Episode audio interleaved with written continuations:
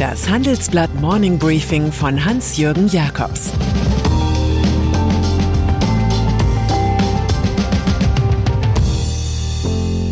Guten Morgen allerseits. Heute ist Freitag, der 17. Dezember, und das sind unsere Themen. Seuche und Rekorde, die Stars 2021. Friedrich Merz vor seiner Erhöhung. EZB in Zeitlupe gegen Inflation. Rückblick. In den Zeiten, in denen nicht alles besser, nur anders war, gab es am Wochenende Zeitungsausgaben, die mit ihrer imposanten Seitenzahl warben. Manchmal waren sie sogar dreistellig. Unsere heutige Print-Wochenendausgabe mit ihren 96 Seiten erinnert ein wenig daran. Die Klammern halten das Ganze gerade noch so zusammen. Die Menschen des Jahres und wer 2022 wichtig wird, ist eine Revue der Wirtschaftsbeweger. In ihr schreiben Akteure über Akteure und über das Jahr 2021. Das wurde erneut dominiert von Zahlentableaus, die sprachlos machen. Da sind einerseits die Daten zu Covid-Fällen, Impfverweigerern und fehlenden Impfdosen. Andererseits erzählen die Zahlen von explodierenden Firmengewinnen, in luftiger Höhe schaukelnden Aktienkursen und heißlaufenden Dealmaschinerien. Angesichts all der Widersprüche und Zumutungen so etwas wie Fröhlichkeit zu bewahren, ist Leistung genug. Nie schien Rainer Maria Rilke passender. Wer spricht von Siegen? Überstehen ist alles. Ausblick in die Zukunft schaut Chefredakteur Sebastian Mattes. Er beschreibt ein Jahr des Aufbruchs, in dem wir nicht mehr nur Veränderungen predigen könnten, sondern sie auch wirklich leben müssten. Was hier gelingen muss, ist die Transformation der Sonntagsreden in die Alltagspraxis. Das kommende Jahr könnte der Beginn der goldenen Zwanziger sein, schreibt Mattes. Technologische Durchbrüche, neues Wachstum und eine frische Zuversicht könnten auf uns warten. Hierfür hat er 22 Thesen für 2022 aufgestellt. Am Schluss fragt er, wie gut neben dem Staat und den Konzernen die Bürgerinnen und Bürger selbst den Wandel bewerkstelligen können. Wie viele von uns verzichten denn wirklich aus Klimagründen auf den Ferienflug in die Sonne? Menschen des Jahres. Jeder von uns hat seine eigenen Heldinnen und Helden. Viele gehören zu den Namenlosen, die den Betrieb in schwieriger Lage aufrechterhalten, Pflegekräfte auf den Intensivstationen, Müllabfuhrleute oder auch Polizisten, die sich beschimpfen lassen müssen. Kassiererinnen an Supermarktkassen gehören ebenso dazu wie Lehrerinnen und Lehrer von verunsicherten Kindern. Die in dieser Jahresausgabe Porträtierten genießen das Privileg der Bühne stellvertretend für alle, die Enormes für Wirtschaft und Gesellschaft leisten. Ein paar Beispiele. Als Transformator des Jahres würdigt Unternehmer Arndt Kirchhoff den VW-Chef Herbert Dies. Er sei ein Manager, der sich unerschrocken und beherzt in den öffentlichen Diskurs wirft und auch mit Schrammen weitermacht, schreibt Kirchhoff. Deutsche Bankchef Christian Sewing würdigt noch Bundesbankpräsident Jens Weidmann als prinzipientreuen. Weidmann sei einer, dem man dankbar sein müsse, dass er Wortführer der Opposition gegen eine Geldpolitik der offenen Schleuse war und dafür auch mal die Buhmann-Rolle in Kauf nahm, schreibt Sewing. Als Familienunternehmer des Jahres erscheinen Özlem Türeci und Ugo Shahin, laudatiert von Merck-Chefin Belen Garijo. Die BioNTech-Gründer hätten mit ihrer Arbeit sehr viel Licht in die Welt gebracht, so Garijo. Und als letztes Beispiel Anna Herrhausen schreibt über die Regenbogenfarben.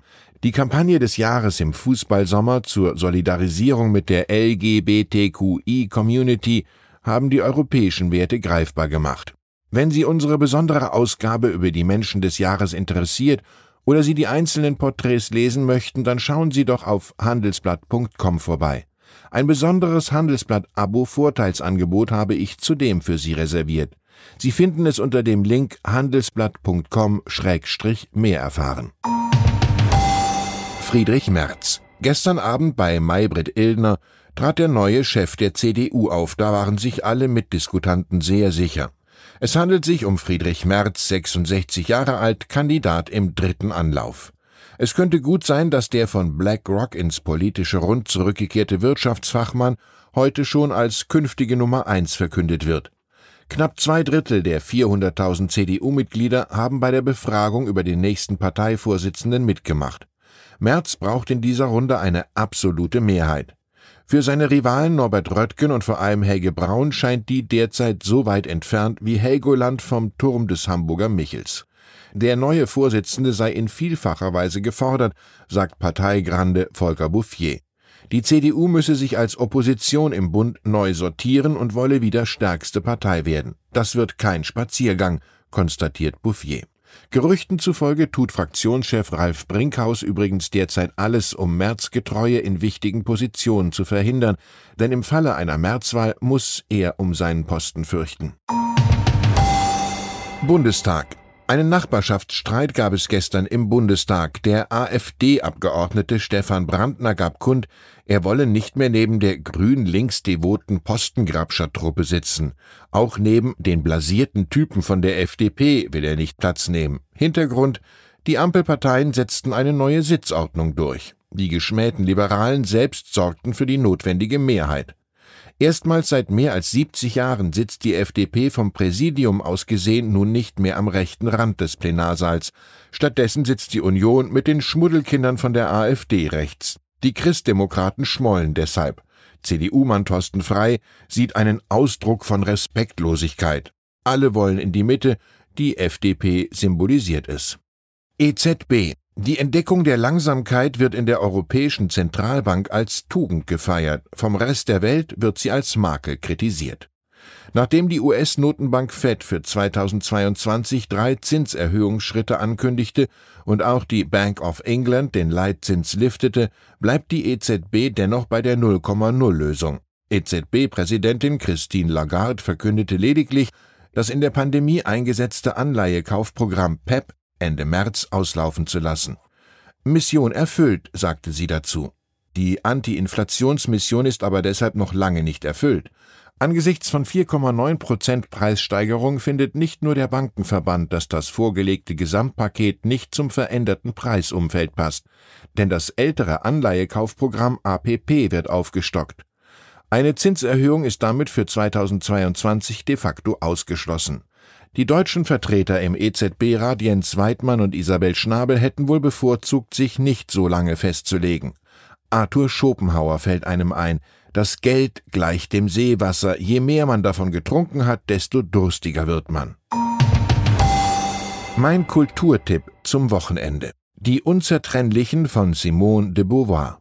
Es ist der erste Roman der Schriftstellerin, der einst von Jean-Paul Sartre als zu privat abgelehnt wurde. Nun 35 Jahre nach ihrem Tod wurde er von Beauvoirs Adoptivtochter freigegeben. Halb fiktional wird die intensive Beziehung der Autorin zu einer hochbegabten, lebensfrohen Schulfreundin geschildert. Die Freundin scheitert in ihrem Freiheitswillen an den katholischen Zwängen einer Oberschichtsfamilie im Zwischenkriegsfrankreich. Sie fühlt sich als Sünderin und stirbt zu jung an Enzephalitis. In die Enge getrieben ist der Schlüsselbegriff dieser literarischen Entdeckung. Mit ihr versteht man den Existenzialismus und Feminismus von Simone de Beauvoir besser. Und dann ist da noch Insolvenzverwalter Michael Jaffe. Im Fall Wirecard hat er gute Chancen, die mutmaßlich gefälschten Bilanzen des untergegangenen DAX-Konzerns für 2017 und 2018 annullieren zu lassen. Das ist dann so, als hätte es den Spuk der Gaukler nie gegeben, nicht die schlampige Arbeit der Wirtschaftsprüfer von EY, nicht die auf Basis manipulierter Zahlen ans Finanzamt abgeführten Steuern und auch nicht die ausgeschütteten Dividenden. Bei einem entsprechenden Urteil des Landgerichts München I könnte Jaffe all diese Summen zurückfordern. Richter Helmut Kränig sagte jetzt bei der Verhandlung, wenn dieses Geschäft nicht existiert hat und dann sinngemäß auch die Bilanzen nicht stimmen, dann ist dieser Jahresabschluss nichtig. Einfach alles zurückdrehen, kreatives Annullieren, das wünscht man sich auch für ein paar andere Vorgänge, für ein paar Maskendeals beispielsweise. Ich wünsche Ihnen ein besinnliches Wochenende im Schein der vier Adventskerzen. Es grüßt Sie herzlich Ihr Hans-Jürgen Jakobs. Das war das Handelsblatt Morning Briefing von Hans-Jürgen Jakobs, gesprochen von Peter Hofmann.